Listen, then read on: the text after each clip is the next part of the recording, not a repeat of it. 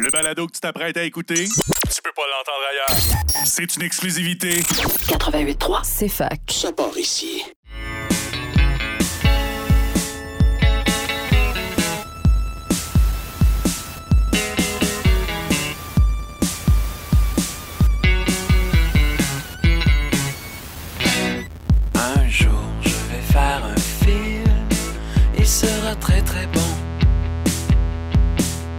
Il y aura quelques scènes tournées dans mon salon sans prétention. Bon midi à tous et à toutes et bienvenue à un autre épisode de Ciné Histoire euh, qui s'amorce euh, en ce euh, vendredi euh, 31 mars. Je suis toujours seul à la barre de l'émission, mais qu'à cela ne tienne, je garde l'effort, je garde l'effort le temps que mes co-animateurs reviennent à l'émission. Aujourd'hui, un programme peut-être un peu plus relax qu'à l'habitude parce que euh, n'y a pas une tonne de euh, sorties euh, donc aujourd'hui. Dans ben, il y a quand même certaines nouveautés là, comme vous allez le constater, mais c'est ça, c'est peut-être une fin de semaine un peu plus relax qu'à l'habitude. Donc j'en ai profité, ben en fait je vais en profiter aujourd'hui à l'émission pour vous faire un petit topo sur euh, deux films qui étaient en nomination aux Oscars et euh, qui, ben, l'un, un des films a, remporté un Oscar et puis euh, l'autre, non, ben, a été nommé à huit, huit prix. J'ai nommé Elvis et Navalny. J'en ai profité, c'est ça, pour faire un petit rattrapage sur les films en nomination aux Oscars et puis je vous donnerai mes impressions aujourd'hui de, de, de ces deux films-là qui sont disponibles sur Crave. D'ailleurs, il y a Banshees of Inisherin qui s'en vient sur Crave prochainement dans le deuxième d'avril, je crois. Donc, j'ai bien hâte de pouvoir euh, le voir. Euh, sinon, ben, euh, j'ai décidé aujourd'hui de peut-être dédier un peu plus, une plus grande partie de l'émission au Festival Cinéma du Monde de Sherbrooke. Donc, je vais vous présenter la programmation de, ce de cette dixième édition du festival-là. Vous présenter aussi les membres du jury. Bon, je l'avais déjà mentionné, mais évidemment, Yannick, notre ancien co-animateur ici, donc, fait partie du jury. Donc, félicitations à lui. Et puis, Félix Morin également, donc, euh, qui, euh, qui, qui est. Donc, euh, félicitations à tous les deux. Mais bref, euh, c'est ça. Je vais vous présenter un peu cette nouvelle édition-là, les films à ne pas manquer. Donc, c'est un rendez-vous. Et puis, j'en profite également pour vous présenter, c'est ça, deux films qui prennent l'affiche ce week-end à la Maison du cinéma. Ben, en fait, il y en a un qui ne prendra pas l'affiche, je crois, ce week-end, mais qui, qui va être présenté. Euh, qui va être présenté à Montréal. Et puis, je trouvais important quand même de, euh, d'en parler un petit peu parce que euh, ça, ça, me touchait d'une certaine façon. C'est le film 2012, euh, Dans le cœur, donc un film de Arnaud Valade et Rodrigue Jean. Donc, je vous en parle un peu plus tard. C'est sûr, évidemment, le, le Printemps érable ici de 2012. Et puis, l'autre film, ben, c'est Les Cyclades de Marc Fitoussi. Donc, euh, je l'ai visionné encore une fois avec Laure Calamy.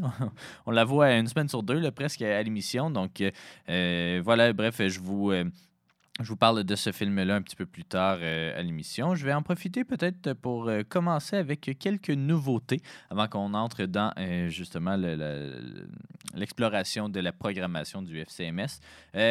Parlons de John Wick un petit peu. J'en ai parlé un peu la semaine dernière. Les critiques étaient très positives sur ce nouvel opus-là. Ben, il a trôné au sommet du box-office sans grande surprise, je crois. C'est euh, c'est- rare qu'une série euh, parvient à, euh, à, s'améliorer à chacun des films. Et puis, je pense que John Wick, c'est vraiment, c'est vraiment ça, une, une très belle franchise, puis un, très beau euh, gage de succès pour un, matériel relativement original. Euh, donc, euh, il a fait là, 73 millions de dollars la dernière fin de semaine et 130 millions, je crois, mondialement, ce qui est, ce qui est excellent, vraiment, pour ce, ce type de film-là. Le reste du box-office, bon, évidemment, c'est pas, pas des, des grosses surprises nécessairement. Il y a Shazam, il y a Scream 6, euh, encore une fois, Creed, et puis là, après ça, du Ant-Man, et Coke and Bear, euh, qui ne dérougit pas. Avatar, avec 1,4 million. Donc, il continue un peu sa montée. Il réussira pas à se classer, à déclasser euh, euh, c'est pas Titanic, non, c'est ben, Avatar, en fait, en- Avatar, en tout cas, ou Avengers Endgame, bref. Euh, mais c'est ça, très beau parcours encore une fois. Euh, donc, euh, c'est ça. John Wick, je ne l'ai pas vu encore, mais je sais que je suis. Ben, je, sais que j'aime beaucoup cette franchise-là. Donc, j'ai bien hâte de voir euh, qu'est-ce que ce film-là de quoi, 2h40, je crois, va nous réserver. Euh, c'est le genre de film qui se résume quasiment à une ou deux phrases, mais là, on en fait un film de 2h40. Mais ça a l'air que ça, ça vaut le détour. Donc, euh, bravo, euh, honnêtement. Donc, euh, apparemment que ce serait le dernier John Wick pour l'instant, mais euh, il va y avoir le, film Ballerina, qui est un spin-off dans le même univers de, euh, de John Wick, qui va prendre l'affiche prochainement avec Anna de Armas. Donc, euh, pourquoi pas? hein, pourquoi pas? Sinon, ben, peut-être une grosse nouvelle aussi du côté de Marvel et euh, ben, même de Creed 3, là, qui, était, euh, à l'affiche- ben, qui est encore à l'affiche. Donc, Jonathan Majors, l'acteur américain Jonathan Majors, a été euh, soupçonné en fait d'avoir agressé une femme de 30 ans. Donc, à New York. donc, là, il y a des, poursuites qui s'enclenchent et tout. Bon, je rentre pas trop dans les gossips et tout parce qu'on va attendre de voir qu'est-ce qui en ressort. Mais c'est ça, c'est. Euh, Évidemment, c'est une étoile montante là, des, dernières années à Hollywood euh, avec son rôle de Kang dans euh, le, Marvel Cinematic Universe et puis euh, son rôle, c'est ça, de. euh, ben, je sais même plus exactement c'est quel rôle qui joue dans Creed 3, mais bref, euh, c'est ça. Il y avait le vent dans les voiles, et puis là, ben, euh, assurément que euh, ça va ralentir un petit peu pour la suite. Mais bref, euh, euh, voilà. Sinon, ben, il y avait un festival, le festival du film canadien de Dieppe, hein, un festival en France qui célèbre notre cinéma, ben, le cinéma canadien, mais on va se le dire, c'est plus les cinémas, les films euh, québécois qui s'illustrent là-bas. Donc, il y a plusieurs films qui ont, ont remporté des prix. Euh, donc, euh, il y a Bungalow euh, qui vient de remporter le grand prix du jury euh, au, festival, euh, au festival, justement. J'ai très hâte de le voir, ce Bungalow-là. Si vous n'avez pas vu la, bande, de- la bande le, le trailer, la bande-annonce, voilà, euh, allez voir ça parce que ça vaut le détour. On va recevoir l'équipe du film la semaine prochaine. Ils seront de passage là, à la Maison du cinéma le 5 euh, avril. Donc, euh, manquez pas ça. Je crois qu'il reste encore des places, là, mais c'est une espèce de on va dire une comédie d'horreur euh, sur euh, la crise du logement et l'accès à la propriété. En tout cas, c'est un peu particulier, mais ah, ça a l'air de tomber directement dans mes cordes. J'ai bien hâte de voir euh, qu'est-ce qui va se passer avec ce film-là. Je vous en parle la semaine prochaine. Il y a les 12 travaux d'Imelda aussi et Martin Villeneuve qui ont remporté, qui a remporté des prix, notamment le prix d'interprétation pour ben, Martin Villeneuve qui joue Imelda. Il y a euh, évidemment aussi le Noémie Dioui euh, qui a remporté, je crois, meilleure actrice, donc remis à Kelly DuPont, et puis euh, qui a aussi remporté, je crois, meilleure réalisation. Il faudrait que je, que je me renseigne. Mais c'est ça, donc des prix encore pour Noémie Dioui qui va prendre l'affiche quand même dans quelques 300 salles, on mentionne dans l'article de la presse, 300 salles à la fin du mois d'avril, donc en France. Ah, ben c'est ça, il a gagné meilleur film, en fait. Euh, Donc, c'était ça, meilleur film, meilleure actrice. Et euh, le, prix du public euh, a été remis à Farador, qui lui aussi va être présent, ben, qui sort, je crois, le 24 avril, mais qui va être en avant-première à, la, au Festival Cinéma du Monde. Je pense que c'est le mercredi 12 avril, là, je suis plus certain. Je vous en reparle un peu plus tard. Mais bref, donc c'est ça, le cinéma québécois rayonne à l'international une fois de plus. Sinon, il y a le festival aussi euh, Hot Docs euh, à Toronto là, qui euh, va se dérouler à partir du 29 avril, je crois. En tout cas, fin avril. Donc, un festival évidemment qui regroupe les- le cinéma documentaire, la série Lac mégantique, Ceci n'est pas un accident, qui est réalisé par Philippe Falardeau, va avoir sa première justement le 29 avril. C'est un documentaire en quatre parties, donc qui parle évidemment de la série. Bon, il y a eu une série de fiction aussi là, par. euh, Comment il s'appelle? Alexis Durand-Bro, je crois. Euh, donc, euh, c'est ça. Mégantic, ben, on, bon, on commémore, disons, ces 10 ans de, cette tragédie-là ici en Estrie. Euh, il y a euh, donc euh, 12 œuvres québécoises aussi qui vont être présentées là-bas. Euh, le documentaire de Denis Desjardins, J'ai placé ma mère, hein, qu'on a reçu à l'émission la semaine dernière. Euh, il y a le film Ma Saigon, donc Mère Saigon euh, de euh, Koalé, qui euh, euh, explore les communautés LGBTQ, au Vietnam. Il y a The Longest Goodbye de Ido Mirja- Mirjari et Katie Blues de Justine Arbonnier qui vont faire partie de cette euh, programmation-là québécoise. Euh, donc, euh, il y a aussi plusieurs courts-métrages qui sont présentés là. Donc, voilà. Les Hot Docs, c'est ça, c'est fin avril, début mai. Donc, euh, 27 avril au 7 mai. Voilà, j'ai les dates ici. Donc, c'est la 30e édition cette année du festival Hot Docs.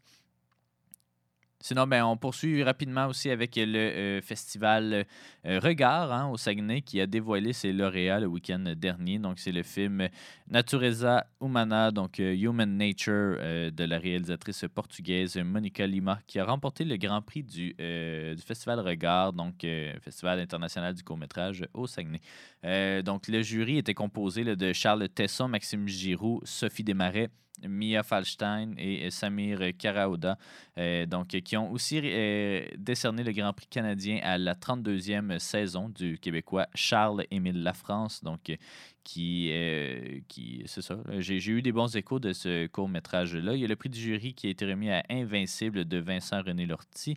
Et puis euh, la meilleure animation, euh, meilleur court-métrage d'animation à Ice Merchant de, de Joe Gonzalez. Donc, et le, prix documentaire a été remis à Burman euh, Abdi pardon, du néerlandais Douwer Dijkstra. Dijkstra, en tout cas, je ne sais pas si je le prononce comme il faut, mais on le salue. Donc, euh, le festival euh, Regard, évidemment, c'est quand même un, un très gros festival à l'international et tout. Donc, euh, sa portion en ligne est encore euh, disponible jusqu'au 9 avril si jamais vous voulez en, en bénéficier. Donc, euh, mais voilà, c'est les lauréats de cette présente édition-là. Sinon, ben, des petites nouvelles en rafale. Il y a le trailer de Asteroid City de Wes Anderson qui est sorti. Ça a l'air franchement très, très bon. Ça a l'air de tomber dans mes cordes. J'aime ça. j'aime, j'aime beaucoup le cinéma de Wes Anderson, mais je trouvais quand même qu'il y avait un petit ralentissement dans les, pro- dans les projets nous proposait dans les dernières années. Euh, Isle of c'était bien, mais ben, c'était très bien, en fait. J'ai, vraiment beaucoup apprécié, mais euh, je je suis pas le plus grand fan de Grand Budapest Hotel, euh, de French Dispatch. Bon, on m'a quand même déçu un peu, mais là, celui-là euh, a l'air vraiment de tomber dans mes cordes. univers nouveau-mexicain, néo-mexicain, si on veut. très. un huis clos dans un village. Euh, en tout cas, ça, a l'air euh, brillant. Euh, allez voir la bande-annonce. Clairement, Tom Hanks remplace Bill Murray, qui est peut-être aux prises avec quelques controverses ces temps-ci. Mais une distribution, évidemment, hors pair. Et sinon, ben, il y a Quentin Tarantino qui pourrait tourner dès cet automne son dixième film qui s'appelle The Movie Critics, qui, on ne sait pas exactement sur quoi, sur quoi il va parler. Il y avait des... il y avait des euh, rumeurs qui disaient que ce serait un peut-être inspiré de la vie de Pauline Kael, qui était une critique bien connue, euh, mais euh, Tarantino a démenti ces rumeurs-là. Donc, c'est un film qui se passerait dans les années 70, euh, qui va faire écho probablement là, au livre qui a, qui sorti il y a quelques semaines, donc Cinema Speculation. Euh, donc, il veut replonger dans les années 70. Donc, ça va être assez intéressant. Ce serait en théorie le dixième, euh, ben, le, dernier film de, euh, de Quentin Tarantino qui avait toujours dit depuis le début de sa carrière qu'il allait en faire 10 et après ça s'arrêter. Mais dans des entrevues, des fois, il a nuancé. Il a fait, bon, peut-être ça va être 11, euh, tu sais, on sait pas, environ 10. Mais euh, on verra, c'est sûr qu'ils vont bâtir une grosse campagne promotionnelle euh, si c'est vraiment le dernier film de Tarantino. Donc euh, voilà, de Movie Critics. On ne sait pas quand ça va prendre l'affiche, sûrement dans un an et demi, peut-être deux ans. Mais ça a l'air. intéressant. Ça a l'air vraiment intéressant.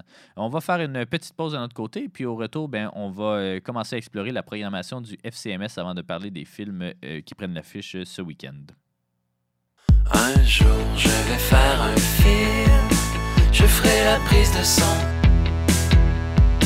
La réalisation, le montage et la direction photo. Vous êtes de retour à Ciné Histoire et puis maintenant, ben, parlons du grand regroupement des cinéphiles sherbrookois et sherbrookoises euh, de l'année, de l'année, mon Dieu. Euh, c'est le Festival Cinéma du Monde de Sherbrooke qui, pour sa dixième édition, euh, ben, nous propose quand même une très belle programmation hein, du 6 au 13 avril prochain. Euh, donc, euh, c'est euh, notamment le... Ben, je, je en fait, je vais vous présenter un petit peu, là, euh, le- on va dire, les, les- les faits saillants de cette nouvelle programmation-là. Je vais vous présenter aussi les films en compétition et euh, les membres du jury, là, brièvement. Donc, euh, voilà. Le, film, en fait, s'amorce. Ben, c'est pas une grosse nouvelle parce que je l'avais mentionné, je crois, il y a ben, peut-être un mois, peut-être un petit peu moins qu'un mois. C'était. La présentation du film Des Hommes la nuit d'Anne Min Trong euh, qui euh, va ouvrir euh, ce festival-là. Donc, je rappelle un peu pour ceux qui n'ont pas suivi ce, film-là. C'est euh, un film, évidemment, presque 100% fait en Estrie, donc tourné en Estrie, produit par des, des gens d'ici, des artisans d'ici, et puis une très belle brochette d'acteurs et d'actrices qui se retrouvent là-dedans. Donc, ça, ça sera dans le film d'ouverture. Donc, avec c'est un film, c'est ça qui m'a vedette Jean, non, pardon, Pierre Jean-Moïse Martin, Mathieu Stevens, Edith Cochrane, euh, Jade Car- Charbonneau, Derek Frenette euh, et Jacob euh, Whitelock Lavoie.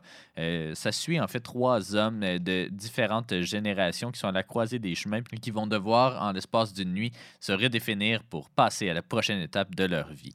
Euh, ça, va être, euh, ça va être un gros party Sherbrooke, j'ai l'impression, parce que, euh, évidemment, Admin euh, sera présent euh, lors de la projection, mais euh, Edith Cochrane, qui joue dans le film, ben, c'est la présidente du jury de, de cette dixième édition du festival.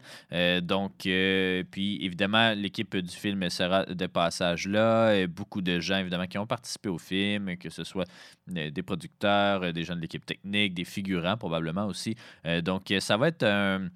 Vraiment un gros party, puis c'est un film qu'on attend depuis longtemps. J'ai très hâte de le voir. Moi, je le, verrai là, en fait en projection de presse la semaine prochaine. Je vous en parlerai euh, ben, en fait le lendemain de la, première, donc euh, vendredi prochain, le 7 avril. Euh, mais allez voir la bande-annonce, elle est déjà disponible. Le film, c'est ça, prend l'affiche officiellement partout au Québec le 7 avril, mais ça a l'air vraiment très très bon. Donc voilà. Donc, en gros, le festival, ben, euh, c'est plus de 90 films et 25 événements euh, à travers cinq lieux euh, de la ville de Sherbrooke. Donc, une programmation qui touche environ 40 pays, 56 longs métrages, 14 longs, métrages de fiction, 14 longs métrages de documentaires, puis 6 programmes de courts métrages. Euh, donc, il va y avoir euh, des activités, des échanges qui vont se dérouler évidemment à la Maison du cinéma, mais aussi au Centre culturel de l'Université de Sherbrooke et au euh, Café Baobab, donc euh, café de, quartier euh, qui, euh, qui est sur la rue du Nant, je crois. Donc, euh, il y a plein d'événements spéciaux aussi, notamment au marché de la gare et, au Théâtre Granada. Donc, euh, comme je le mentionnais, le- le- jury, en fait, est composé de Edith Cochrane. Euh, il y a également la réalisatrice Sarah Nasser, donc, euh, qui est euh, présidente, euh, ben, qui, est- membre du jury, mais qui est aussi présidente du euh, jury euh, de la compétition régionale. Donc, je, vais, je vais y revenir dans quelques instants. Mais donc, Edith Cochrane, euh, Sarah Nasser, euh, qui est réalisatrice. Là. Donc, Félix Morin, ici, qui est enseignant au cégep de Sherbrooke, puis qui est, membre du comité de rédaction de la revue Lettres québécoises. Il anime également l'émission Les longues entrevues sur nos ondes ici. Il fait plusieurs événements, événements à la librairie Appalache. Bref, il est bien impliqué dans le mouvement. Et Yannick Pinard, donc évidemment euh, mon ancien co- co-animateur et puis enseignant d'histoire euh, à euh, Drummondville mais qui demeure encore ici à Sherbrooke. Il y a aussi une maîtrise en histoire du cinéma, donc euh, spécialisé plus en, cinéma, euh, ben, la criminalité en fait au cinéma. Et il y a également la jurée du public qui est cette année Maxime Aubin, euh, donc qui est étudiante en travail social à l'UDS ici, puis qui travaille dans le domaine de l'intervention psychosociale. Euh, donc euh, voilà, ce sera un très beau euh, jury qui vont devoir décerner en fait deux cercles d'or. Donc le premier à la compétition de long métrage de fiction et l'autre à la sélection documentaire.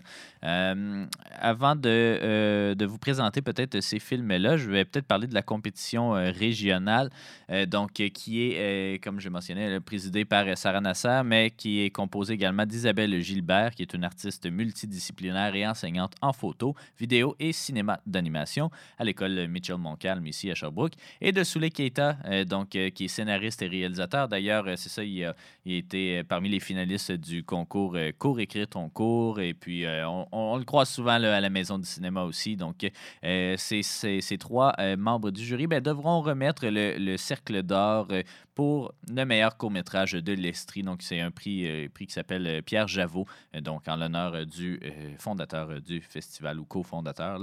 donc, je vais vous les présenter peut-être rapidement. C'est pas impossible que.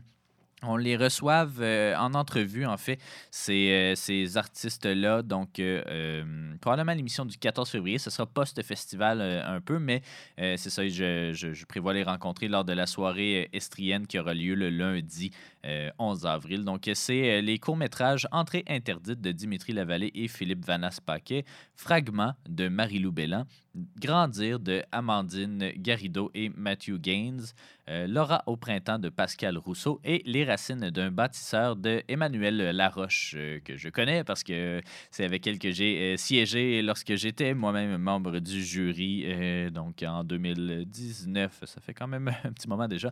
Donc voilà, on peut parler peut-être des films en compétition pour le, le Cercle d'or meilleur long métrage. Donc il y en a cinq.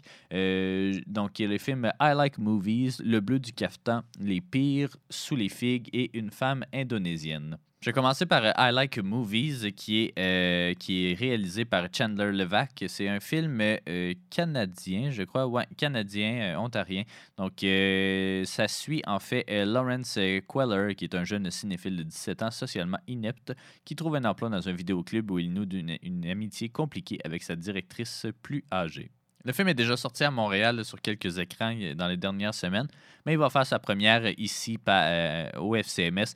Il est distribué par Métropole Film, donc euh, il sera présenté euh, à la Maison du cinéma les dimanches 9 avril à 18h30 et le mercredi 12 avril à 15h30, donc si vous voulez pas manquer ça. Euh, le bleu du caftan, euh, donc ça c'est réalisé par Mariam Touzani. C'est un film, euh, une coproduction Maroc, France, Belgique et Danemark.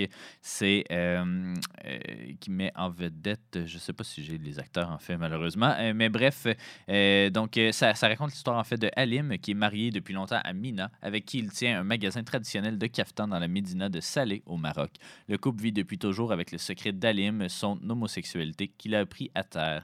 La maladie de Mina et l'arrivée d'un jeune apprenti vont bouleverser cet équilibre. Unis dans leur, dans leur amour, chacun va aider l'autre à affronter ses peurs. Donc, euh, il a fait partie de la sélection officielle de la compétition Un certain regard du Festival de Cannes en 2022. Et puis, il a été au TIFF euh, également euh, en 2022. Donc, un film, encore une fois, prometteur. un film en arabe sous-titré français, donc produit par, ben, distribué en fait par Strand Releasing. Comme troisième film en compétition, ben, il y a le film Les Pires, euh, donc un film français euh, réalisé, co-réalisé par euh, Lise Akoka et Roman Guéret. Donc, un tournage va avoir lieu à. Euh, euh, un tournage, excusez-moi. Un tournage va avoir lieu cité Picasso à Boulogne-sur-Mer, dans le nord de la France. Lors d'un casting, quatre ados, Lily, Ryan, euh, et Jessie, vont choisir, euh, sont choisis en fait pour jouer dans le film. Dans le quartier, tout le monde s'étonne pourquoi n'avoir pris que les pires? Euh, donc, c'est, euh, ça a gagné en fait euh, le, prix, euh, le prix de la fondation Groupe Groupana Gann pour le cinéma. Donc, euh, encore une fois, la compétition d'un certain regard à Cannes en 2022. Et puis, encore une fois, ça a fait partie de, des euh, du TIFF euh, plus tôt euh, l'année dernière.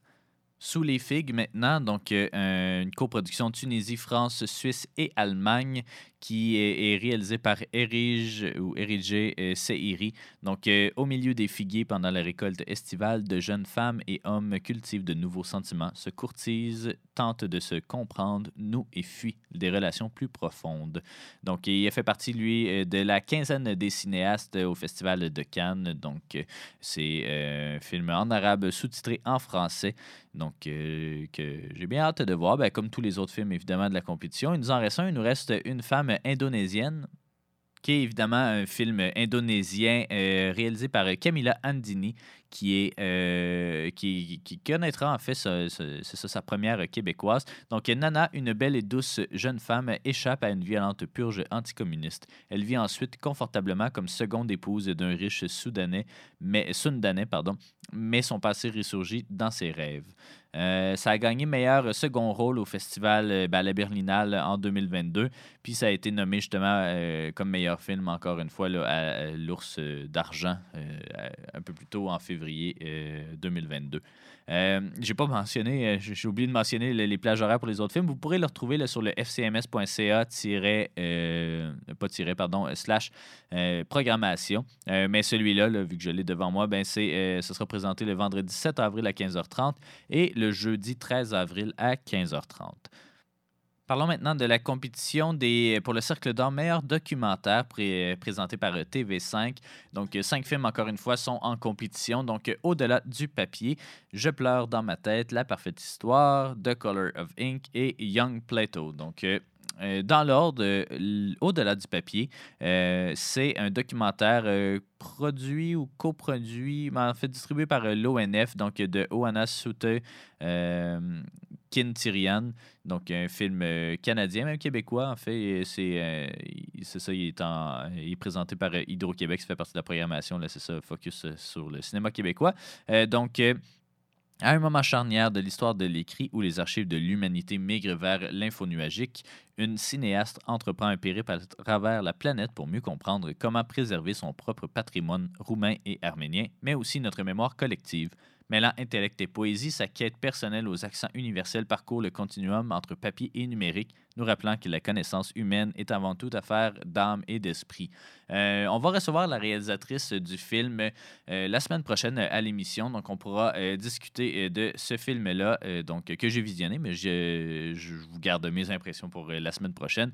Donc voilà, ce sera présenté celui-là. Je vais essayer d'être plus rigoureux sur les, les- les dates de présentation. Donc le mardi 11 avril à 15h30 et le samedi 8 avril à 10h. là. Je l'ai fait un peu dans l'inverse, mais bref, le samedi et le mardi du festival. Il y a également le film Je pleure dans ma tête de Hélène Magny qui, euh, est produit encore une fois par euh, l'ONF. Donc, euh, qui raconte ben, comment réussir l'intégration scolaire des enfants réfugiés au Québec en tenant compte des violences indicibles qu'ils ont vécues. En suivant une psychologue spé- spécialisée dans les traumatismes de guerre, Je pleure dans ma tête rend hommage à l'admirable résilience et aux stratégies de survie de ces petits adultes que les bombes et les camps n'ont pas totalement brisés, à une époque où il est crucial de sensibiliser les sociétés occidentales aux enjeux liés à la migration et aux droits des enfants. Le, film euh, est quand même assez court, 1h15 minutes, euh, mais euh, quand même a l'air assez intéressant. Donc, il va être présenté le dimanche 9 avril à 12h30 et le mardi 11 avril à 18h30. Sinon, un autre film euh, distribué par l'ONF, euh, décidément, ils ont la cote euh, pour cette programmation-là. Donc, c'est le film La parfaite histoire donc, de Michel Shepard qui suit en fait, ben c'est ça, il est en plusieurs langues, là, anglais, somali et norvégien, mais donc c'est ça, vous allez voir un peu, c'est une, une histoire d'amour assez particulière. Donc, La parfaite histoire propose une réflexion captivante et, captivante et intimiste sur des enjeux éthiques et moraux entourant la relation qu'entretiennent une correspondante étrangère et un jeune réfugié somalien.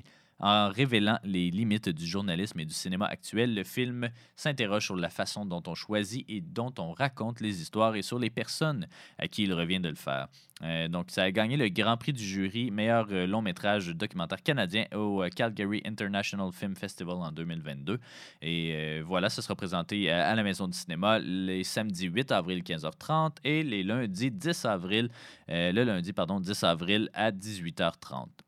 Il y a également le film euh, The Color of Ink, encore une fois euh, produit par l'ONF, euh, de, donc de Brian D. Johnson, qui est un ancien critique de cinéma et qui s'est converti, disons, en cinéaste documentaire. Donc, cette fois, il suit, euh, il dévoile en fait le mystère et la puissance de l'un de nos plus anciens matériaux tels que les perçoit Jason Logan, un fabricant d'encre de Toronto. Puisant ses couleurs dans la nature, euh, des herbes, des baies, des écorces, euh, fleurs, pierres et rouilles, il utilise tout ce qu'il trouve pour produire son précieux liquide.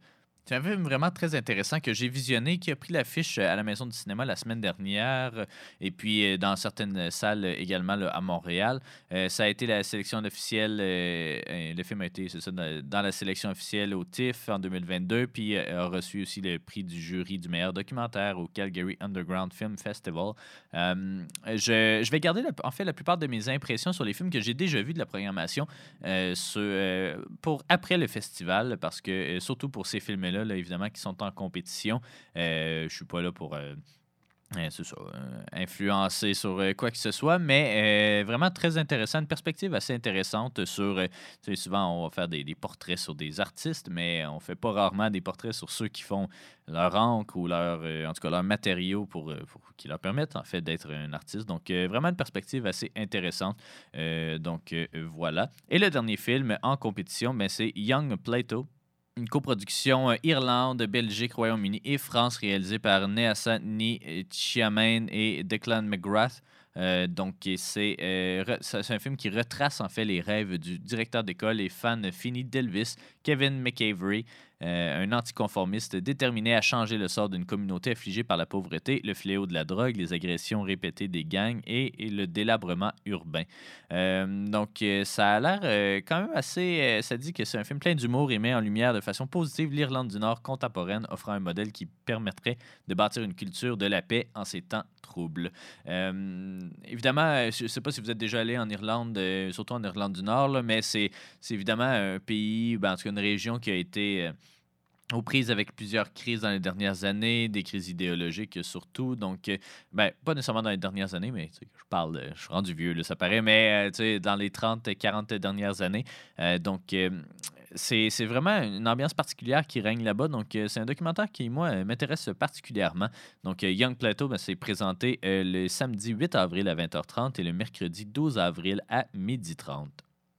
J'ai pas encore mentionné le film de clôture, mais ça, ça, ça- se déroulera le euh, 13 avril, jeudi 13 avril. Donc, il y a tout un événement de clôture là, qui euh, s'en vient dès 18h30. Donc, évidemment, avec les euh, cérémonies de remise de prix. Euh, Il y a aussi le prix coup de cœur, hein, qui est du public, en fait, coup de cœur du public, euh, Radio-Canada. Donc, euh, qui est euh, attribué euh, par les festivaliers et festivalières. Donc, euh, il y a le film de clôture qui est Divertimento de Marie Castille euh, Mention Char, euh, donc, qui est un film français donc, qui raconte l'histoire de Zaya Ziwani, qui a 17 ans et qui rêve de devenir chef d'orchestre. Sa sœur jumelle, Fetouma, violoncelliste professionnelle. Euh, et ce sont, donc, les deux sont bercés depuis leur plus tendre enfance par la musique symphonique classique et elles souhaitent à leur tour rendre accessible à tous et à toutes dans euh, tous les territoires. Donc, c'est, euh, ça a gagné euh, le prix euh, mention spéciale du jury euh, de la compétition Visage de la francophonie à Cinémania en 2022.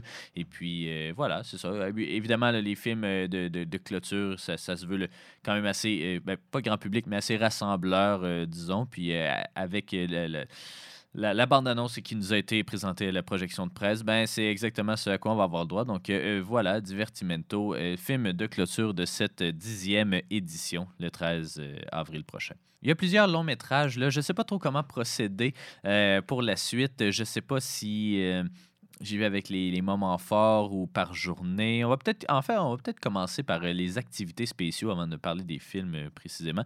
Euh, il va y avoir, c'est ça, comme je le mentionnais, des activités au marché de la gare, notamment parce que ça tombe cette année directement dans Pâques, cette édition du CFCMS. Donc, il va y avoir le vendredi 7 avril une projection. Donc, on va pouvoir plonger dans l'univers d'Alice au Pays des Merveilles. Et le- donc, je pense qu'il y a du maquillage ou en tout cas, il faut arriver costumé, là, je ne sais pas exactement. Mais euh, même chose le lendemain, donc le 8, euh, alors que la projection du film Hop, euh, donc euh, H-O-P, là, pas U-P, euh, pas le film de Pixar, mais vraiment, c'est ça, le film. euh, avec les lapins, un film de Pâques. Le bref, euh, de Tim Hill.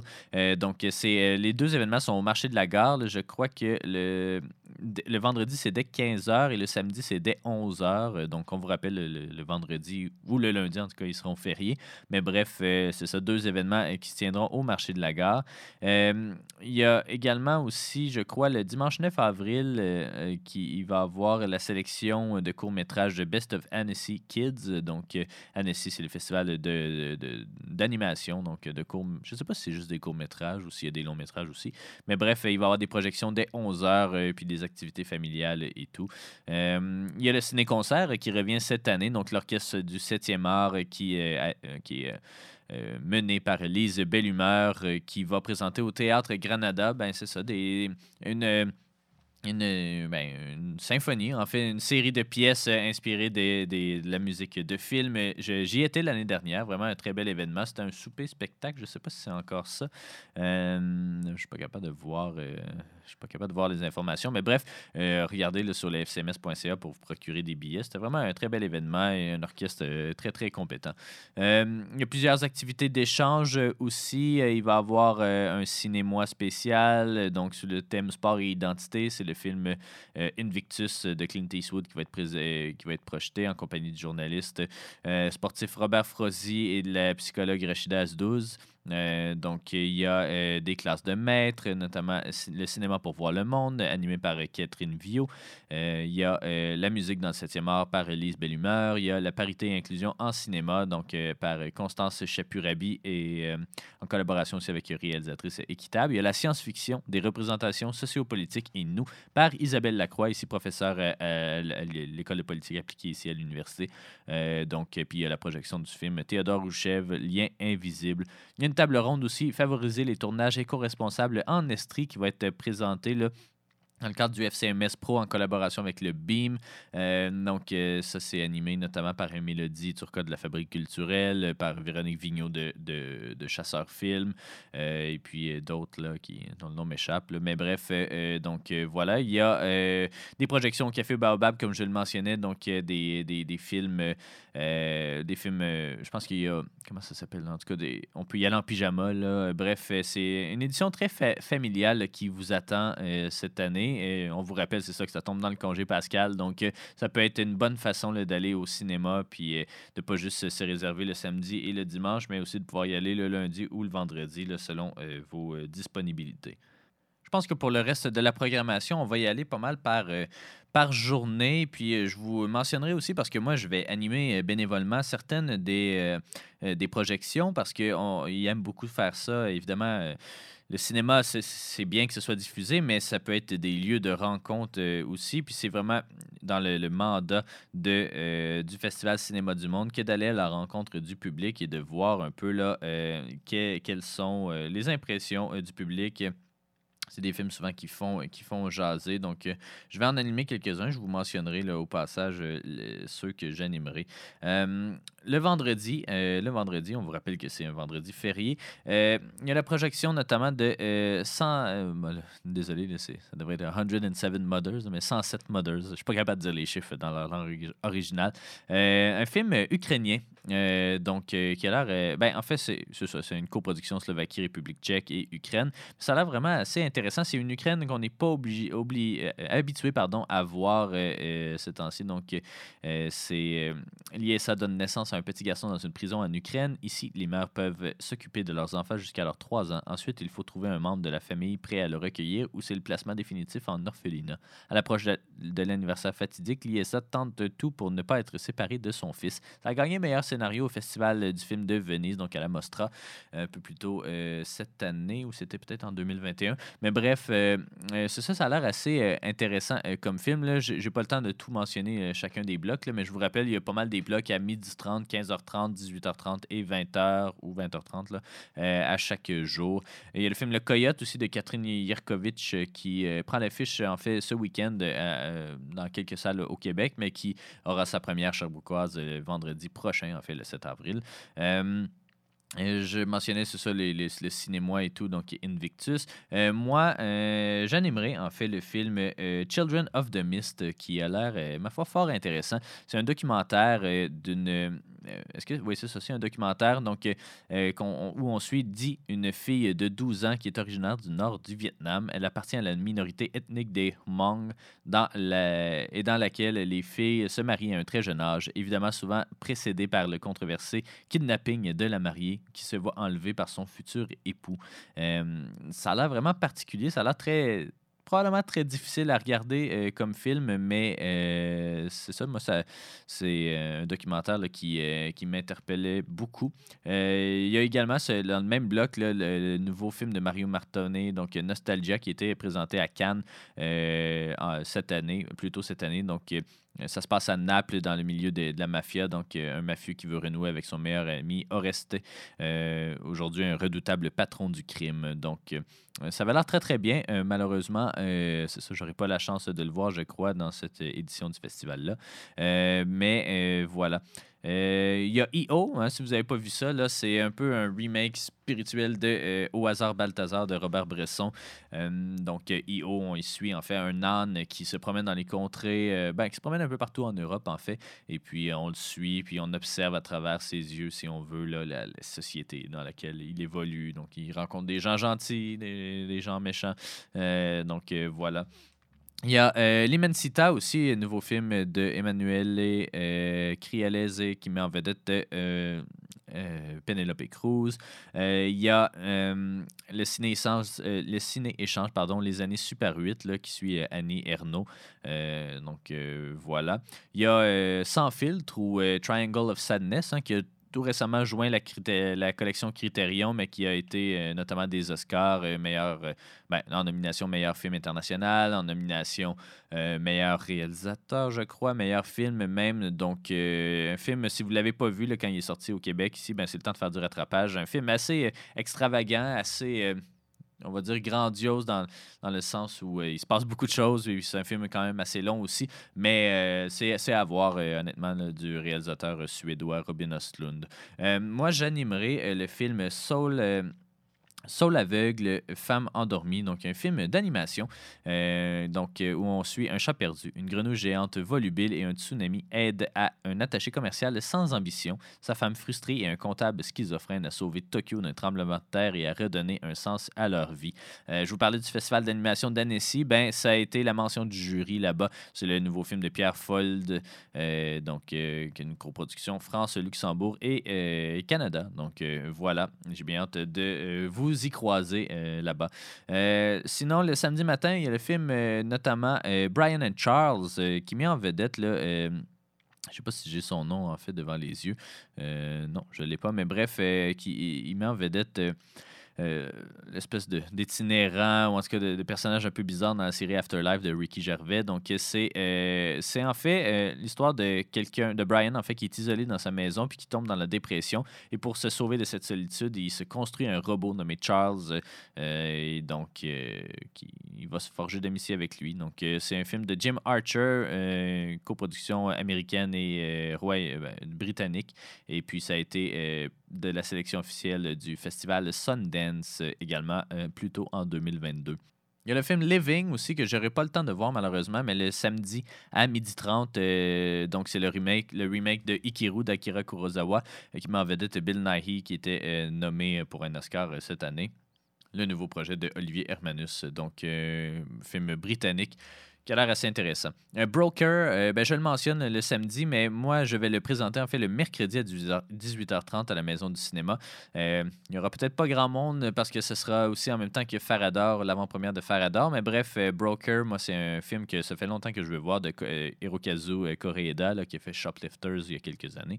Donc, ben, ça raconte en fait l'histoire de ces je sais pas si vous avez passé, euh, vu passer ça, mais il y a des boîtes où on peut déposer des enfants dont on n'a plus mais dont on ne veut pas. Euh, il y en a aux États-Unis, mais bref, ça, ça suit évidemment, je pense, euh, que ce soit en Corée ou euh, au Japon. Euh, mais bof, ces deux hommes euh, seront bien décidés à trouver une nouvelle famille à un bébé abandonné lors d'un périple inso- insolite et inattendu à travers le pays.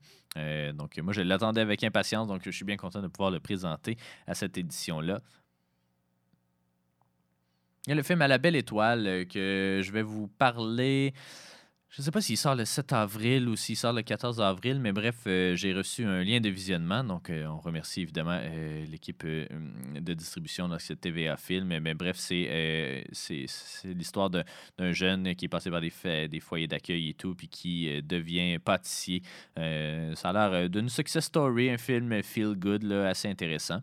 Il y a les nuits de Machad aussi le samedi à 18h qui, euh, euh, on en avait déjà parlé à l'émission, c'est Holy Spider euh, en, en anglais, donc euh, sur un serial killer euh, en Iran.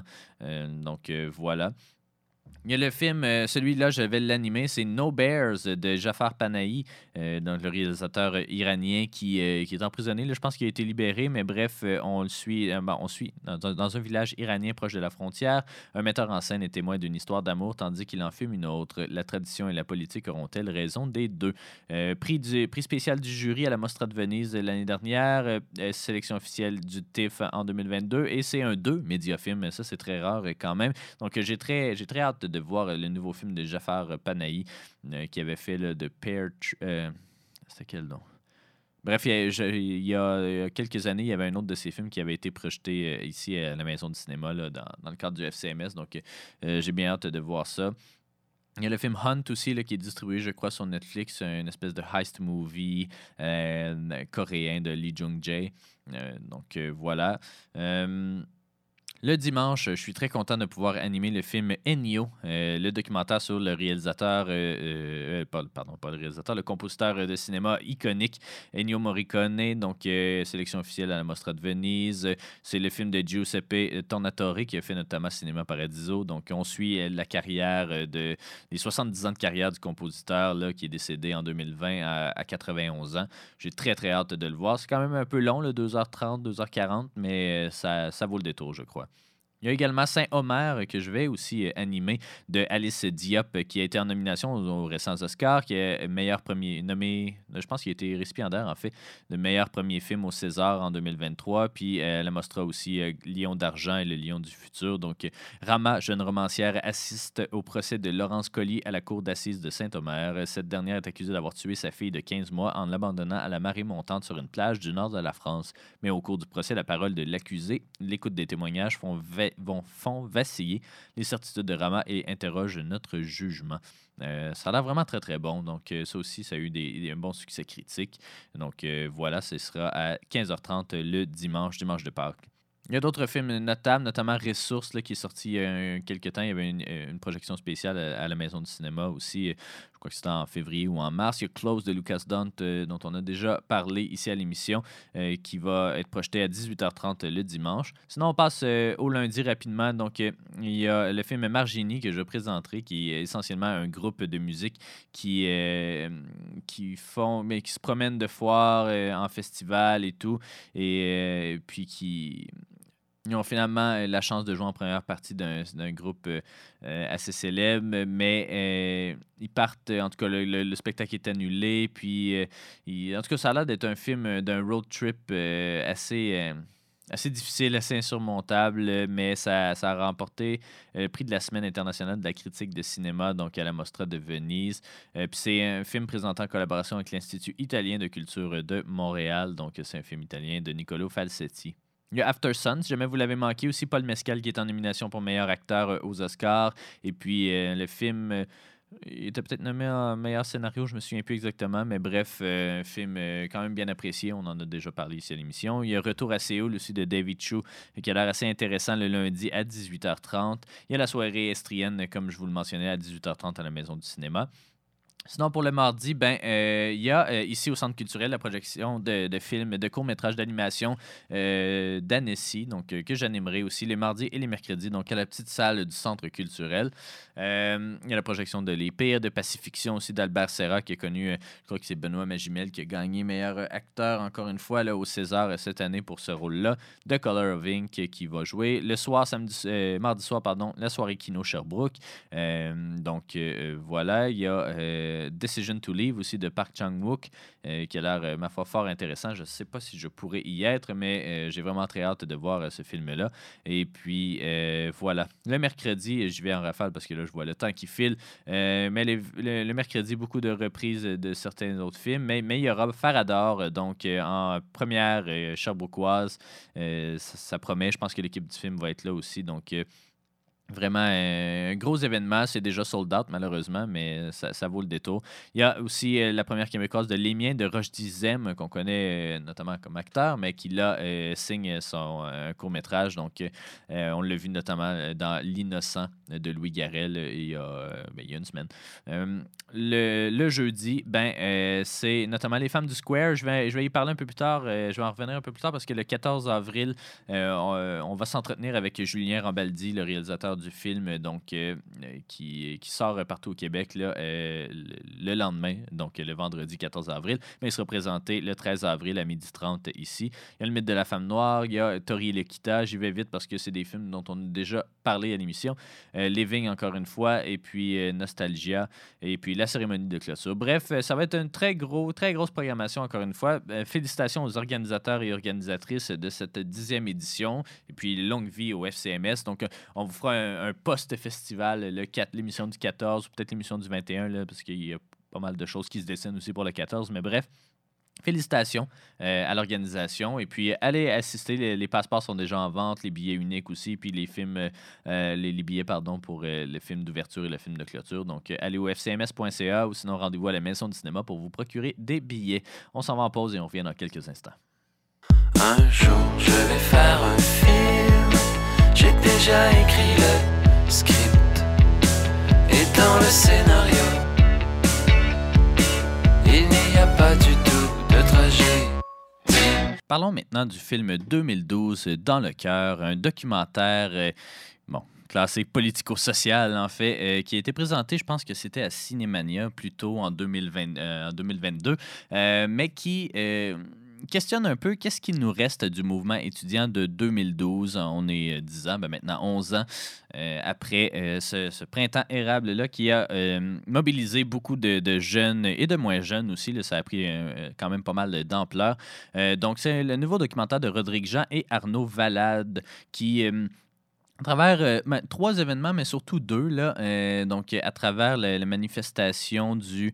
euh, je sais pas si je l'ai, là. bref, je pense que c'est la première.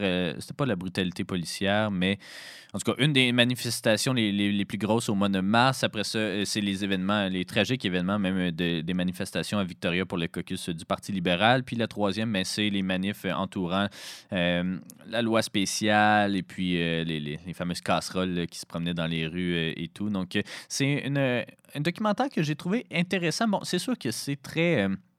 c'est très engagé comme film, et puis c'est engagé dans le sens où on, parle surtout.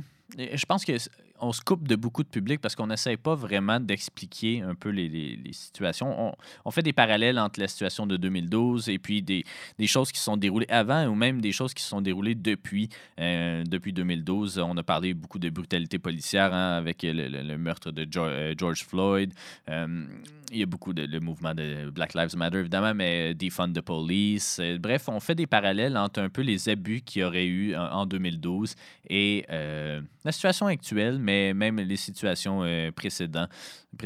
Donc, euh, le documentaire est narré par euh, Safia Nolin euh, également. Euh, donc, euh, voilà. Euh, c'est un film que, que bon, le plus, le, plus, intéressant, je trouve, du documentaire, c'est assurément le collage d'images d'archives qui proviennent autant des médias euh, que des militants. Euh, c'est cru, c'est très puis c'est très marquant. Euh, moi, ça m'a replongé pas mal dans les manifestations. J'ai pas assisté aux grosses manifestations euh, qui ont mal viré, euh, mais j'ai manifesté, je pense, à chaque semaine pendant six mois en 2012. Donc, ça m'a replongé un peu dans ce mouvement-là. J'ai même croisé des amis à l'écran. Mais c'est ça. C'est. les images d'archives sont vraiment le, highlight pas mal de ce documentaire-là. Par contre, c'est pas vraiment un documentaire sur 2012, mais plutôt sur la brutalité policière et l'abus de pouvoir, des thématiques euh, qui sont évidemment, c'est ça comme je mentionnais, dans l'air du temps. Euh, Il y en a pas mal, je pense, qui vont être déçus par ça, qui s'attendent à un tour d'horizon peut-être ou un qu'est-ce qui nous reste justement de ce 2012. Puis c'est pas tant ça. C'est c'est plus, euh, c'est ça. J'ai quand même trouvé l'angle intéressant, mais je crois que certains parallèles tracés sont parfois un petit peu douteux. Euh, je, j'adhère pas nécessairement à toutes les conclusions de ce documentaire-là. Euh, ceci dit, je trouve que c'est une belle amorce, puis c'est, une belle façon de, de- voir justement ces abus de pouvoir-là. Ça m'a rappelé des, souvenirs, comme je le mentionnais. Euh, euh, honnêtement, c'est ça. Je sais pas si ça va rejoindre tant que ça un public parce que ceux de 2012, euh, moins mobilisés que, ben, aussi mobilisés ou moins mobilisés que moi, ils vont peut-être, c'est ça, aller dans ce film-là en s'attendant à voir un petit portrait d'horizon, puis c'est pas ça du tout. Les plus mobilisés, mais je crois qu'ils sont déjà pas mal au courant des enjeux qui sont présentés ici. Euh, fait que c'est. C'est ça. Je sais pas si ça va nécessairement rejoindre son euh, public, mais euh, c'est ça. C'est des images choc comme on en a rarement vu. Bon, il y a la crise d'Oka qui est quand même comparable, si on veut, à, l'ampleur des, des déboires policiers. Mais euh, c'est ça. J'aime croire que ces images-là vont quand même rester avec ce documentaire-là. Mais le fait que dix ans après, on soit capable de retrouver ces images-là, j'aime croire que euh, ça va s'inscrire dans nos archives, dans notre mémoire collective, euh, pour pas qu'on oublie ça. Il y a des scènes quand même marquantes, notamment vers la fin, là, où il y a un policier qui fait un peu état de la situation ou des débordements à Victo, puis qui ment clairement euh, sur ce qui s'est. Ben, qui ment. Oui et non. Qui raconte pas, disons, la bonne information. Est-ce que c'est quelqu'un qui a donné la mauvaise information? C'est lui qui a décidé de pas raconter la bonne histoire, ça, on ne sait pas. Mais. Il parle d'un policier qui s'est fait attaquer par des manifestants. On le voit effectivement, ce policier-là qui se fait attaquer, mais c'est parce que le policier avait attaqué précédemment des manifestants et non pas, comme le, sergent le mentionne, euh, non pas qu'il essayait de venir en aide à quelqu'un qui s'était fait attaquer par des manifestants. Bref, euh, c'est ça, ça, ça montre bien, je crois, l'espèce de clique qui règne dans les corps policiers. Euh, l'espèce de- d'esprit de fraternité qui n'est pas foncièrement mauvais, mais qui peut mener justement à, euh, à, camoufler euh, certains déboires ou certains abus que des agents vont euh, commettre envers, envers des manifestants dans ce, dans ce cas-ci, mais même envers un civil ou en tout cas, c'est pas le premier, le premier déboire nécessairement dont on entend parler. Il y avait matricule 728 euh, à cette époque-là. On la voit pas dans ce documentaire-là, mais, mais c'est ça. Donc, plusieurs choses à aimer, d'autres que j'ai un peu moins aimé, mais globalement, c'est ça. Ça me rappelait surtout des souvenirs. Et puis, je crois que des gens de mon âge vont peut-être y trouver leur compte, effectivement, ou se rappeler des souvenirs. Mais sinon, je ne sais pas à quel point ça va parler à un plus grand public. Donc, euh, ça reste à voir. Euh, mais euh, Rodrigue Jean, ben, euh, 2012 dans le cœur de Rodrigue Jean et Arnaud Valade, ça prend l'affiche, pas à la Maison du cinéma, malheureusement, mais ça prend l'affiche à Montréal. Donc, allez voir ça si vous voulez vous rappeler quelques souvenirs et puis. Euh, euh, si vous voulez un argument à choc, encore une fois, qu'il y a peut-être un assainissement euh, nécessaire dans les corps policiers euh, du monde, mais du Québec aussi. Un jour, je vais faire un film. Il ne sera pas long. Quelques petits moments. Collés les uns aux autres sans narration. Parlons maintenant d'un autre film de Laure Calamy. euh, ben, pas, euh, c'est pas elle qui réalise, mais elle joue dedans, évidemment. Donc, c'est le film euh, Les Cyclades de Marc Fitoussi, euh, qui était connu, là, je crois, là, pour les, les films. c'est ce que, ben, il y a Selfie que j'avais déjà vu, La Ritournelle. Copacabana, bref, c'est un film, une espèce de body comédie au féminin qui suit Blandine, qui, qui est jouée par Olivia Cote. Et euh, Blandine, elle vient de se dire, ben, ça fait deux ans qu'elle est divorcée, bon, mère monoparentale maintenant. Et puis, elle a de la difficulté à reprendre sa vie d'avant et s'épanouir pleinement. Elle a l'air assez euh, réservée, mais assez euh, conservatrice, disons, dans ses pratiques. Elle aime pas beaucoup les choses qui sortent du moule ou qui sortent du cadre euh, traditionnel, la, la standardité. Bref. Euh, puis, elle, renoue euh, par... par euh, Facebook, par les médias sociaux. Donc, euh, renoue avec euh, Magali, jouée par Laure Calamy, qui est son amie d'enfance. que les deux s'étaient perdus en raison d'un conflit qui, a, débordé, puis qui les a fait s'éloigner. Mais bref, Magali, elle, une euh, quarantenaire ou fin trentenaire. euh, euh, exubérante un peu, qui vit un peu comme une, une une bohème. Et puis les deux ben, vont se retrouver ensemble parce que au départ, Blandine doit aller avec son fils dans les Cyclades, donc pour aller visiter des îles grecques. Et puis finalement, ben, son fils donne sa place à Magali, puis les deux se retrouvent dans cette aventure-là qui va ben, les amener à se réconcilier, mais aussi peut-être euh, forger un peu le fossé qui les sépare. Euh, c'est un bon petit body movie au féminin qui réinvente euh, pas le genre, à mon avis, mais qui surprend peut-être par son humanité. Je m'attendais à un film un peu, un peu comme ceux des, euh, des dernières années, avec euh, que ce soit Diane Keaton ou Jane Fonda, tu sais, 80 for Brady ou euh, The Book Club ou des trucs comme ça. Je m'attendais à quelque chose d'un peu niais, d'un peu stupide comme ça. Puis au final, ben, c'est pas vraiment ça. Ça ressemblait plus peut-être à un Antoinette dans les Cévennes, qui, était, qui est d'ailleurs aussi avec Laure Calamy. Une espèce de voyage comme, comme ressourcement, mais comme se, permettant de se retrouver un peu puis de, de passer à une autre étape de sa vie. Euh, c'est un film où les voyages puis les rencontres se permettent de se sortir un peu d'une mauvaise passe. C'est une étude de personnage intéressante, un peu cliché quand même, là, mais qui a l'impression euh, euh, d'une personne, c'est ça, qui a l'impression d'avoir passé, euh, d'être passé, excusez-moi, je me trompe, mais d'être passé à côté de sa vie et qui, euh, évidemment, en ressort changé à la fin. Je pense que quelqu'un qui regarde pas souvent des films pourrait, pourrait trouver son compte, pourrait trouver pas nécessairement l'histoire originale, mais tu pourrait y trouver un, bon feel-good movie. Mais disons que de mon côté, il y avait peut-être un peu moins de choses à se mettre sous la dent. Il y avait un petit peu de réchauffé, il y avait dans c'est ça, plusieurs situations que j'ai vues ailleurs. Puis je trouve que les situations en soi sont pas si euh, marquantes aussi, ni drôles, ni euh, surprenantes euh, tant que ça, ce qui est un peu dommage parce que habituellement c'est un peu là-dessus. Tu veux voir, euh, tu veux voir euh, les pires histoires arriver, même, même si ça sort un peu de- du possible, tu veux que ça aille vraiment mal ou tu veux que ce soit vraiment drôle ou que les situations, ça, amènent des choses drôles. Puis là, c'est jamais, on est toujours en deux chaises un peu, ce qui est, ce qui est dommage. Heureusement, je pense que Côte et Calamy font un, excellent job comme, euh, comme toujours. Puis ça ajoute vraiment du charme au film parce que ça paraît que les deux sont amis dans la vraie vie. Euh, même si, en tout cas, leur rôle euh, foncièrement, c'est de pas avoir l'air amis. Mais je trouve qu'il y a quand même une chimie qui opère entre les deux. Il y a Kristen Scott Thomas aussi, qui est pas mal fidèle à elle-même, qui joue Bijou, une amie de Magali qui, euh, qui se retrouve sur ces îles grecques-là avec un. euh, euh, un artiste grec. Bref, j'aurais aimé, c'est ça, peut-être un peu plus rire. J'aurais aimé avoir plus de mésaventures, plus de situations cocasses, mais au final, je trouve que le film fait la job quand même. Il n'y a pas les meilleurs, la meilleure réception critique, mais honnêtement, c'est le genre de film que tu, que tu mets sur Netflix, c'est un feel-good movie euh, qui, qui va t'occuper pendant une heure et demie. Ben, il est un peu plus long. Peut-être c'est ça, il y a peut-être un petit peu de longueur, euh, c'est 1h50, là, mais tu sais, qui va t'occuper quand même. Les paysages des Cyclades ne sont pas exploités à leur plein potentiel, mais on sent quand même euh, que c'est beau, que c'est chaud, qu'on a le goût d'y aller. C'est peut-être moi qui ai juste le goût de partir en voyage, mais bref, les Cyclades de Marc Fitoussi, moi, j'y donnerais un 3 étoiles sur 5. honnêtement, c'est. C'est pas. euh, c'est ça. C'est, j'aurais aimé lui mettre plus. J'ai peut-être été plus clément parce que c'est ça. J'ai le goût de voyager puis que j'aime globalement ce genre de film-là. Euh, mais euh, c'est ça. Je crois que ça, ça, ça a son public. Là, puis ce public-là va être content. Mais c'est ça. C'est pas un film qui va s'attirer vraiment le- les, bonnes grâces des critiques, malheureusement. Donc, Les Cyclades de Marc Fitoussi, ça prend l'affiche à la Maison du cinéma dès aujourd'hui. Un jour je vais faire un film, je ferai la prise de son, la réalisation, le montage et la direction.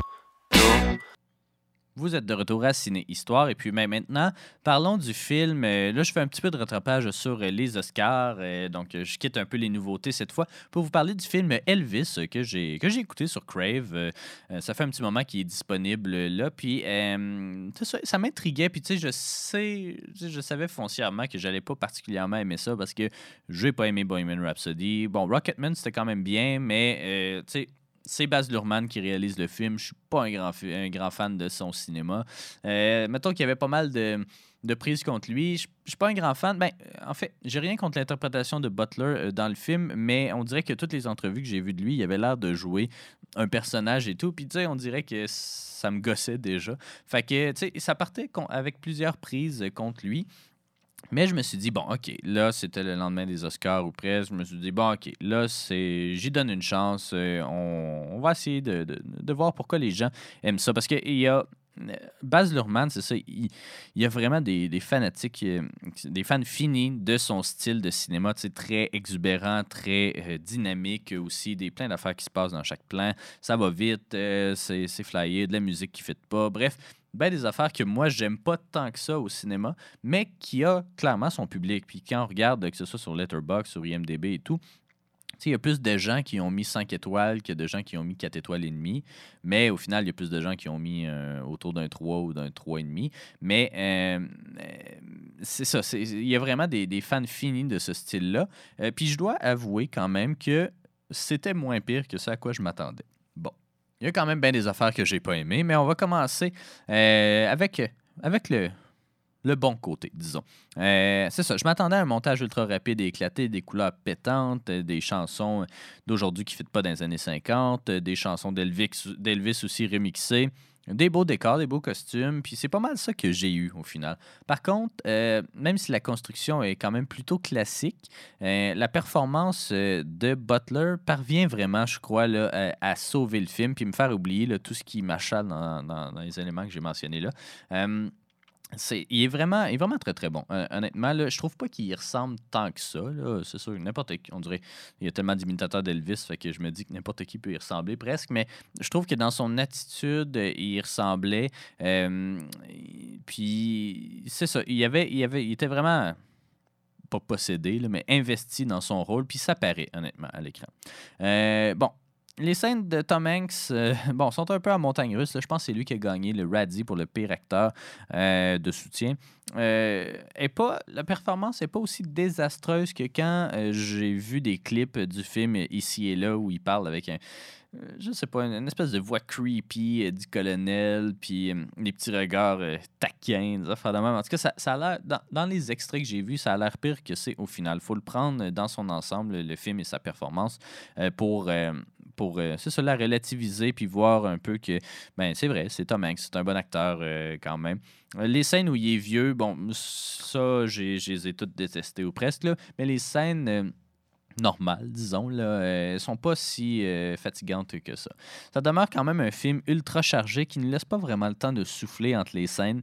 c'est un peu dommage. Je pense qu'il y a un bon drame avec la vie d'Elvis, mais que vu que tout passe vraiment trop vite, on n'a pas le temps d'en apprécier les subtilités puis d'assimiler. Les, les, je sais pas moi, les fluctuations émotives des personnages. On n'a pas de. On n'a pas le temps de comprendre où est-ce qu'on est, pourquoi on est là, puis à quoi ça sert au récit.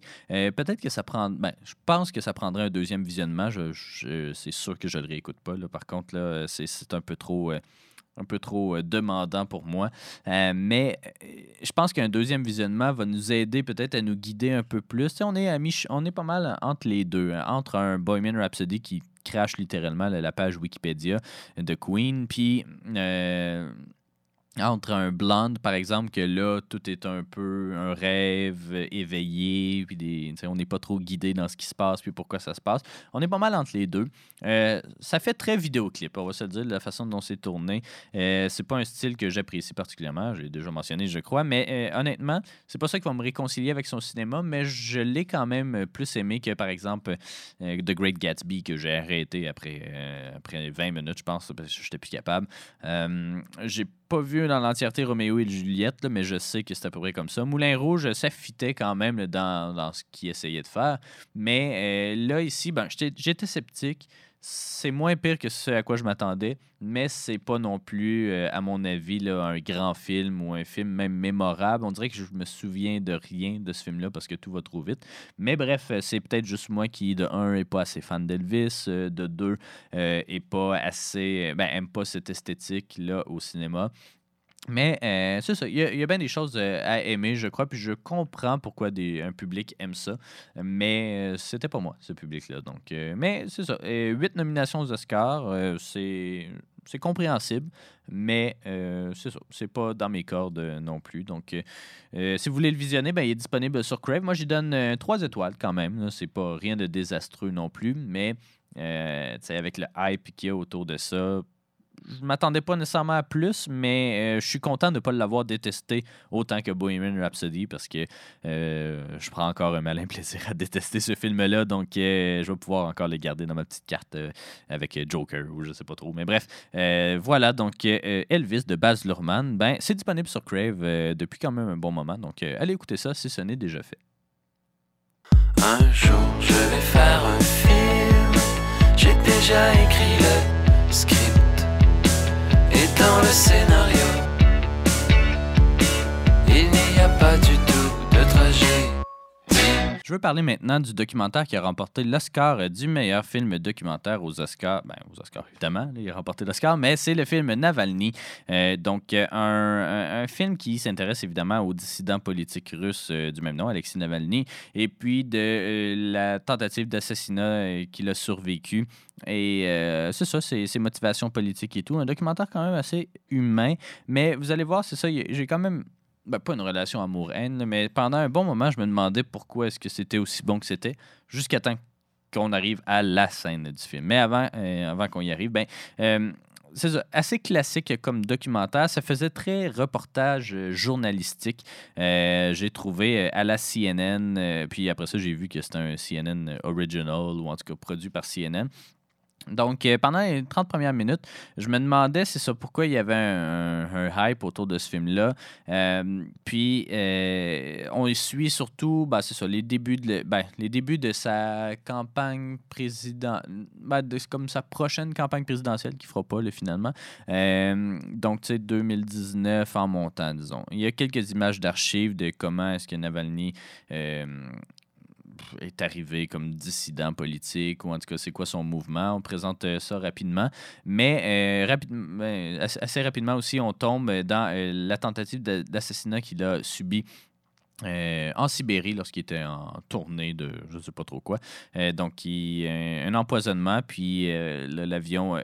ben, il revenait vers Moscou, l'avion atterrit d'urgence à Omsk, et puis là, il est comme, si on peut, kidnappé euh, par les autorités russes euh, qui, euh, qui le gardent sous surveillance et donc loin de sa femme et de ses proches, puis ils savent pas trop qu'est-ce qui va se passer. Finalement, ben, pas qu'il se passe rien, mais sa femme réussit à obtenir un, une permission de quitter la Russie puis d'aller le faire soigner en Allemagne. Et puis il se ramasse en Allemagne. Puis c'est là qu'il se rend compte de quel poison a, euh, a causé euh, son empoisonnement. Donc c'est le Novichok, je crois, là, je me souviens pas exactement, mais c'est comme la marque de commerce de Poutine euh, depuis les dernières années.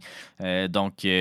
Évidemment, c'est très cliché, on dirait. Là. On dirait que les Russes se forcent même plus pour essayer de camoufler les traces. Mais bref, il ne meurt pas, il reprend du mieux, il reste en Allemagne aussi un petit moment. Puis là, là c'est là que le documentaire devient intéressant. Je ne veux pas tout vous le spoiler nécessairement, euh, mais euh, c'est là que ça devient intéressant parce que des hackers se mettent de la partie pour aider euh, Navalny à retrouver qui a tenté de l'assassiner, puis d'essayer de trouver des preuves justement de cet assassinat-là. Puis la scène marquante du film, ben, c'est Navalny qui va littéralement prank call ses assassins, euh, puis euh, qui va leur faire tout avouer. Euh, c'est vraiment, c'est vraiment une drôle de scène. On dirait que c'est sorti tout droit d'un film hollywoodien, mais non, c'est ben c'est vrai, ouais, c'est ça. Il y avait des journalistes qui ont contre-vérifié ces, ces dires-là. Ils ont envoyé, ça, les entrevues puis la, démarche derrière tout ça à des journalistes, oui, de CNN, mais du Guardian, de grands médias mondiaux. Puis voilà. Puis après ça, ben c'est tout ce qui se déroule par la suite. Donc là, c'est euh, c'est ça, de montrer les preuves au grand public. Puis après ça, c'est le désir de Navalny de vouloir retourner en Russie et euh. C'est ça, continuer sa lutte politique. Évidemment, il ne le fera pas parce que dès qu'il va arriver en Russie, il va se faire emprisonner. Puis il est déjà en prison depuis euh, un ou deux ans. Puis je pense que c'est une peine de neuf ans qu'il purge. Puis en tout cas, il y a même plus, euh, encore plus de, de prison à faire. Donc, j'ai quand même assez. ben, c'est ça. À partir de la moitié ou du 40 45 minutes, c'est ça. Là, j'ai vraiment embarqué dans le documentaire. Puis, euh, je pense que pour des gens qui n'ont pas suivi trop ce cas-là, parce que c'est arrivé en même temps que plein d'affaires, il y a la guerre en Ukraine, il y a eu la COVID, en tout cas, il y a eu bien des affaires en même temps. Mais je pense que c'est vraiment un bon point d'entrée pour connaître un peu la complexité euh, des, de la situation politique en Russie, puis voir à quel point euh, on ne respecte pas, malgré le- leur, grand, euh, leur grande ouverture, ben, en tout cas, l'apparence qu'ils donnent d'être un pays démocratique, et au final, ils ne, sont, ne le sont pas du tout. Donc, c'est un bon point d'entrée. J'ai quand même trouvé, là, je vais l'avouer, le, le documentaire assez complaisant, agiographique, là, ce qui veut dire essentiellement glorifiant. Donc, j'ai trouvé que euh, on, esquive assez rapidement les facettes un peu plus euh, sombres de Navalny, notamment qu'il y aurait des partisans euh, néo-nazis dans ses rangs. Lui, son argument, c'est je me bats contre la corruption, donc je vais prendre n'importe quel allié. Peut-être qu'il devrait pas faire ça. Je sais pas. C'est pas à moi de juger. Mais bref, on esquive quand même assez rapidement ça. Puis on l'élève quasiment au rang de héros. Je comprends qu'il se bat pour la démocratie de son pays. Euh, puis qui a, qui, qui a des objectifs assez louables. Mais euh, c'est ça. Je l'ai trouvé quand même assez complaisant. Euh, mais c'est un film qui veut faire changer les choses, puis qui fait le plaidoyer qu'il est temps qu'on arrête de se fermer les yeux collectivement sur l'absence de liberté d'expression qui se passe en Russie, puis qu'on mette nos culottes en tant que, euh, que reste du monde, euh, puis qu'on... Je sais pas, il faut pas nécessairement se mettre à dos de la Russie, mais il faut que... Il faut que les choses changent parce qu'il y a 145 millions en Russie, 145 millions de personnes qui, euh, qui subissent des, l'espèce de power trip de Poutine depuis les dernières années.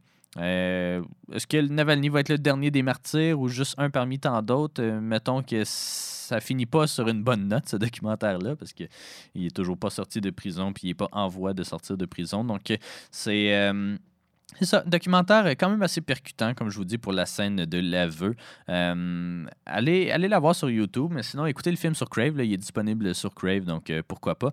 Mais euh, c'est ça, documentaire euh, très journalistique, très, euh, très classique dans sa démarche, mais qui est, euh, ma foi, fort pertinent. Puis ça reste des images d'archives euh, très importantes, je crois, pour les situations géopolitiques mondiales des dernières années. Donc, Navalny, allez regarder ça, allez regarder ça. J'y donne un bon 4 étoiles sur 5. Donc, vraiment, c'est ça, très bon documentaire. Un jour, je vais faire un film.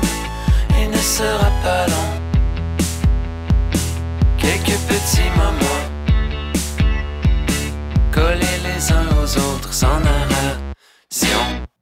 Je vous présente maintenant les nouveautés de la semaine, euh, celles euh, que j'ai pas abordées encore, euh, notamment Donjons et Dragons, Honor Among Thieves, donc l'honneur des voleurs, qui est un film de John Francis Daly et Jonathan Goldstein. J'avoue que quand j'ai vu le, le trailer, je sais même pas si j'avais regardé le trailer, mais quand on regarde l'affiche, quand on regarde les thématiques, honnêtement, j'étais très pes- pessimiste par rapport à ce film-là. Je me disais, bon, ok, ça va être un film comme Warcraft ou comme. Quel autre? Assassin's Creed ou en tout cas des, des trucs basés sur euh, que ce soit des jeux vidéo, des jeux de société. Puis j'avais très peu d'espoir euh, dans le film. Le film a été coté 3 par Mediafilm, qui est excellent. Euh, puis, euh, ou très bon. Je pense que c'est excellent. Euh, mais euh, honnêtement, là, ça, a piqué ma curiosité un petit peu. Puis là, j'ai gratté un peu plus loin. Puis les réalisateurs, en fait, c'est ceux qui ont fait Game Night. Euh, Game Night, si vous n'avez pas vu ça, c'est une espèce de, de soirée board game qui vire euh, au murder mystery ou en tout cas au thriller. Euh, c'est vraiment, moi, c'est un de. Ben, je vais dire un de mes films préférés. Là. C'est pas dans mon top 10, là, mais c'est un film que j'ai vraiment, vraiment apprécié. Puis là, j'étais comme, ah, OK, peut-être que ça devient, ça devient plus intéressant que je pensais, Donjons et Dragons. Euh, donc, euh, c'est avec euh, Chris Pine, Michel Rodriguez, Justice Smith, Sophia Lillis, Hugh Grant, euh, Roger Jean Page.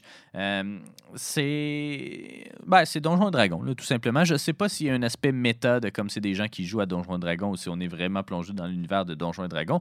Mais euh, c'est ça. En regardant le trailer, ça avait l'air plus sérieux que comique. Mais je pense que c'est un mélange de, de ça. C'est un film d'aventure. euh, euh, pour toute la. f- Ben, déconseillé pour les jeunes enfants. Fait que, mais tu sais, ça a l'air quand même assez rassembleur comme film. Je sais pas si je vais finir par aller le voir au cinéma, mais honnêtement, ça pique ma curiosité. Puis euh, je serais curieux de le voir euh, euh, s'il sort sur Netflix ou sur une, autre plateforme, tu sais, dans pas trop longtemps. C'est ça. J'ai pas vraiment d'écho à, ce niveau-là, mais apparemment que c'est un bon point d'entrée pour les gens, même qui connaissent pas l'univers de Donjons et Dragons. Puis pour les, les vrais fans finis, ben, c'est beaucoup d'autoréférences. Puis il y a beaucoup de références aussi à d'autres films, d'autres. Des références un peu méta, donc euh, je suis quand même curieux. Honnêtement, je suis quand même curieux.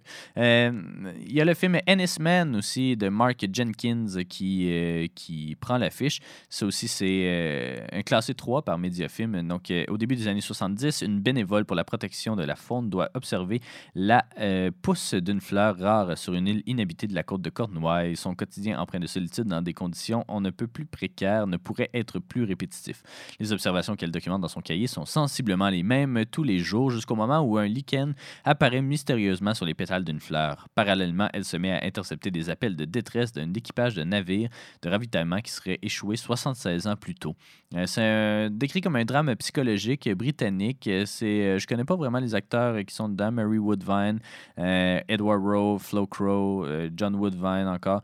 Mais c'est ça, ça a l'air. ça pique mes curiosités. C'est distribué par Entracte Film. J'ai pas eu de de visionnement ou de projection de presse. Je pense même pas que le film est, euh, à la programmation pour l'instant de la maison du cinéma, mais euh, ça a l'air. euh, ça ma foi, fort intéressant. Euh, j'ai hâte de tomber là-dessus. Euh, un autre film que j'ai hâte de voir, c'est Fumer fait tousser de Quentin Dupieux, là, le, maître, le maître de l'absurde. Là, c'est une gang de super-héros qui, euh, dont l'objectif est de. euh, ils s'en vont faire, je pense, du team building en quelque part. Puis en tout cas, les autres, c'est comme l'escouade anti-tabac ou tabac force, ça s'appelle. Bref, une grosse distribution. Oulaya Ama- Am- Amamra, pardon. Gilles Lelouch, Jean-Pascal Zadi, Anaïs de Moustier, Benoît Poulvourde. Il y a aussi euh, Alain Chabat qui fait la voix de. je sais pas, du leader, si on veut. Euh, comédie absurde, c'est, euh, ça fait partie maintenant euh, de, la, collection de films Arrow, donc euh, assez intéressant. euh, j'ai, hâte de le voir. Euh, les critiques sont pas euh, si exceptionnelles que ça, mais euh, c'est toujours un Quentin Dupieux, c'est très hit or miss, puis euh, il tombe plus souvent qu'autrement dans mes cordes, donc euh, fumer fait tousser. Il y a le film The Lost King aussi de Stephen Frears qui prend l'affiche avec Sally Hawkins. essentiellement, c'est une historienne qui est Philippa Langley qui veut redorer l'image de Richard III qui a été perçu comme comme je sais pas là comme un, un- roi sanguinaire ou en tout cas un, roi à la volonté de faire et tout puis euh, notamment à cause de la pièce de William Shakespeare mais en tout cas il y a plein de choses elle veut restaurer essentiellement ça c'est basé sur une histoire vraie mais c'est ça elle veut restaurer le, blason de Richard III euh, Stephen Frears, euh, qu'on connaît pour Philomena aussi, pour. bon, en tout cas, il a fait beaucoup de films, évidemment, Stephen Frears. Fait que c'est un réalisateur quand même assez. Assez réputé, Victoria et Abdul, que j'avais bien aimé aussi. Euh, il a fait euh, The Queen en 2005, euh, donc euh, Dangerous Liaisons aussi. Bref, ça a l'air quand même assez intéressant, mais encore une fois, celui-là, il prend pas l'affiche à la maison du cinéma. Il y en a d'autres aussi. Tu peux vivre éternellement. Ben, You Can Live Forever, un drame québécois, mais canadien, euh, avec de, de Mark Slutsky et Sarah Forbes, Forbes. Pardon.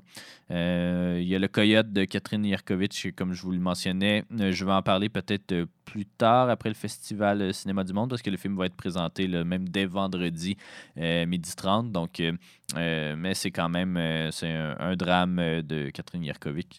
Euh, donc, euh, voilà, bref, un petit tour d'horizon. Il y a le film Tetris aussi sur, Apple TV qui va sortir. Il y a Spinning Gold euh, qui est sur le, euh, le producteur de musique Neil Bogart. C'est un film fait par son fils. Donc, il n'y a pas une grosse distribution nécessairement, mais apparemment que les critiques sont quand même bonnes. Mi-chemin, c'est un drame biographique. Il y a des éléments quand même assez extravagants, exubérants qui sortent qui semble sortir tout droit de Broadway. Bref, ça a quand même euh, bien.